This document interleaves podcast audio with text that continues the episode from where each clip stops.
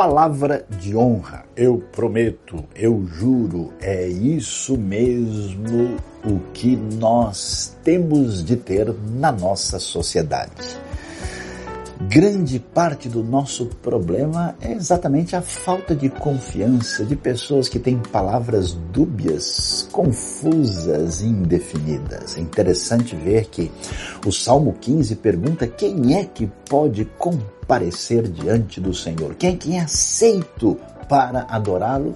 E uma das questões mais importantes que o verso 4, segunda parte diz que aquele que mantém a sua palavra mesmo quando sai prejudicado. É importante ter uma palavra segura e confiável para não ter a vida mais dura.